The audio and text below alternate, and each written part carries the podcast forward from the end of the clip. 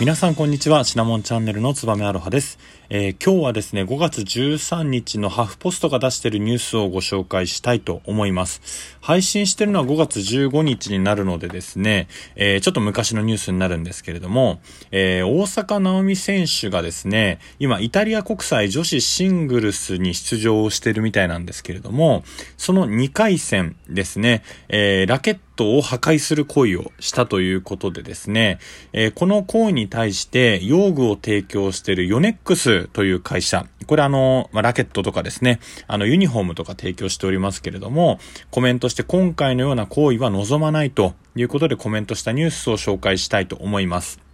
で、あのー、まあ、このですね、経緯というのが、大坂なおみ選手がですね、えー、イタリア国際の女子シングルス2回戦にて、アメリカのジェシカ・ペクラ選手にストレートで負けてしまって、初戦で敗退したということで、まあ、その中でですね、思うようにプレーができずに、フラストレーションが溜まった大坂選手が、ラケットをコートに叩きつけて破壊するという一幕があったみたいです。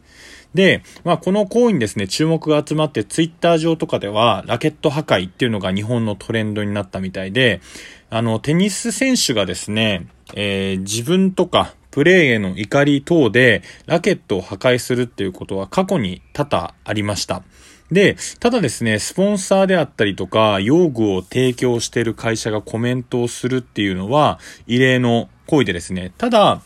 えー、西堀選手なんかはですね、えー、スポンサーとの契約の中で用具を故意に、えー、破壊した場合は、え、契約料、スポンサー料の一部を返還するっていうような情報も調べたらあったりしてですね、結構そういったのはスポーツ選手にとって、え、リスクというか契約まで書かれていることもあるみたいです。で、それに対してですね、あの、用具を提供しているヨネックスがですね、えー、コメントを出しまして、えー、コメントを読み上げさせていただくと、弊社のラケットは自社工場で一本一本作り上げているものです。ですので、今回のような行為は決して望みません。大阪選手はすでに、世界ですでに活躍しているアスリートでありますので、影響力がありますと、ジュニア世代やキッズたちが今回このような行為を真似することを危惧しておりますというふうにコメントをしています。で、私もですね、えー、まあ、友人にですね、えー、大学時代で名を馳せていた名テニスプレーヤー、友人がいるんですけれども、まあその方の言葉を借りるとするとですね、えー、テニスは最も孤独なスポーツであると、えー、いうふうにお話をしていました。あの、今回ですね、まあそれを受けて、えー、ストレイラーさん、えー、さんという方がですね、えー、ハテナブログで、えー、書いているテニス界だけではないラケット破壊とアドラー心理ということで、心理学とちょっと掛け合わせてですね、記事を出しているので、それをもとにお話をしていきたいというふうに思います。で、あの、テニスでラケットを破壊する行為っていうのはですね、大阪選手だけではなくて、例えばジョコビッチ選手だったり、マレー選手、えー、あとはですね、西堀圭選手なんかも、まあ、えー、しばしば、ラケットを破壊する行為っていうのは大会中あったと思います。で、まあテニスだけではなくてですね、野球とかもバットは木でできているので、えー、三振をした時にですね、バットを自分でへし折ったりですね、あとはホームランを打たれた時にピッチャーがグローブを、えー、グラウンドに叩きつける。というような行為があったりして、まあ道具を使うスポーツっていうのはですね、えー、どうしてもこう物に当たるっていうことが、まあよくあるみたいです。で、ここのブログの中で、よくあるラケット破壊の理由ということでですね、心理学者が、えー、チームスポーツなどとは違い、試合中に自分の状況を理解してくれる対象がいない。その結果、自分の気持ちを吐き出せる対象が、えラケットや物に当たるというふうに説明をされていることが多くてですね、また世間的にも認知をされているみたいです。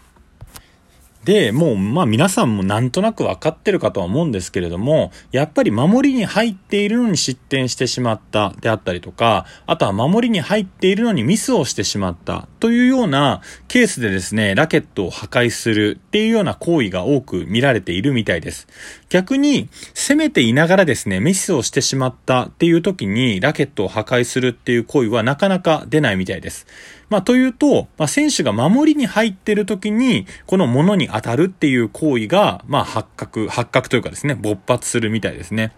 で、えー、まあ、この傾向っていうのはですね、まあ、自分もスポーツを、えー、ま、真剣にというかですね、あの、取り組んでいたことがあるので、なんとなくわかる行為かなというふうに思います。で、またですね、今回の大坂なおみ選手の2回戦敗退っていうのは、えー、大坂なおみ選手、前のですね、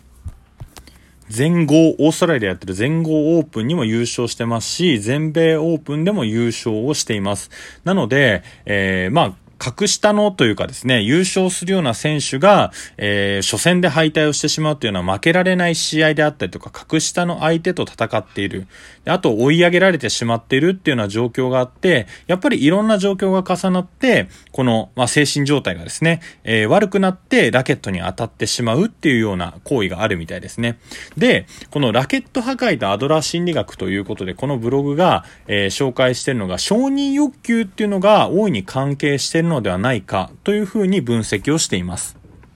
まあなので心理としては、まあ俺はこんなもんじゃないんだとかですね、こんなミスを受け入れられるレベルの選手ではない。あとは、調子が悪いからこんなミスをしてるだけなんだというような形で、えー、まあもっとレベルの高いプレイヤーなんだっていうのをですね、自己表現するために反射的にラケット破壊っていう行為を行ってしまってるんじゃないかというような風に分析をしています。でただですね、えー、まあプロの世界でこういったの見れますけれども、アマチュアの世界だとどうなんだろうなっていうふうに僕は思います。あの、まあ、監督っていう絶対的な立場の人がいますし、まあ、ラケットを破壊するなんていう行為をしたらですね、その監督から怒られたりとか、あとは単純に、まあ、コストの面ですよね。大事に使ってきたラケットを壊して、また新しいラケットを買ってくるっていうのは非常に高くやった行為に対して対価が高すぎるということで、アマチュアスポーツはあんまりですね、こういった行為って僕、あのテニスのアマチュアの試合で見たことないんですけれども、ないのかなというふうに思います。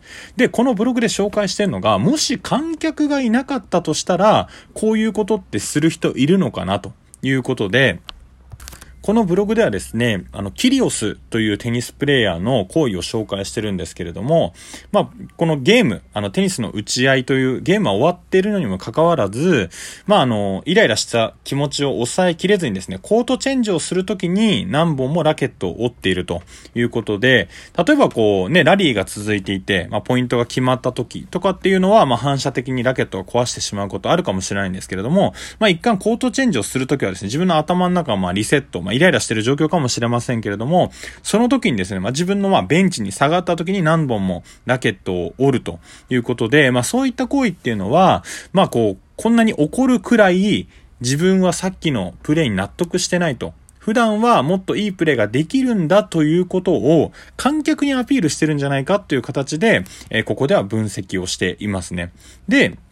えー、まあ、むしろですね、ラケットを何本も折る必要がないのにやってしまうっていうのは、まあ、やりたくて、えー、必要でやってるというような形に置き換えることができるので、まあ、結果的には承認欲求以外の何者ではないんじゃないかというふうに、えー、このブログでは紹介をしています。で、これ単純にまあ、議論のすり替えになっちゃうかもしれないんですけれども、あの、物を買ってるからとか持ってるから何をしてもいいっていう、こう、お客様は神様的なですね、考えが、えー、まあ子供たちにこう波及するっていうのが、まあ懸念されてるからこういうことも言ってるのかなと。まあラケットって、まあラケットじゃなくてもですね、野球のバットもそうですけれども、まあ職人、それを作る人がですね、一本一本こう丁寧に、えー、野球のバットだったら青玉っていうですね、木から、えー、まあそれをこう切り抜いてですね、バットを作ると。で、重さとか、まあ、もろもろありますし、ラケットも、きっとまあ、あの、作られてるのはこれカーボンかもしれないですけれども、えー、このネットをですね、貼ったりするっていう作業があったりすると。で、えー、その苦労は、お金を対価を払ったから、それで全部終了っていうわけではなくて、まあそれを長年大事に使ってくれたりとか、そのラケットとともにまあ成長するっていうことをきっと作った人たちを望んでると思うんですよね。ただそれをまあプロスポーツっていうまあみんなが見てる場所とかですね、大阪直美に憧れてテニスをしてる人とかが見ている中で、それをしてしまうと、まあそういった考えの、まあお子さんとかですね、えテニスプレイヤーが増えてしまうっていうことで、結果的にはですね、えー、そのテニスのスポーツ業界自体の発展にならないんじゃないかというようなふうにま思いますし、えー、まあこういった考えが根底にどうしてもあってしまうと、例えばスポーツをしながら成長するとですね、まあそれが根底にあると、例えば他の場面でもですね、同じような行為に及んでしまうんじゃないかと。イライラを、まあ、暴力っていう行為っていうかですね、物を破壊するっていう行為で解決させてしまうことが良しとするような子たちが増えてしまうっていうところが、まあ懸念点としてはあるのかなというふうに思います。ただ、その競技自体とかですね、その大阪直美選手自体を否定するっていうわけではなくて、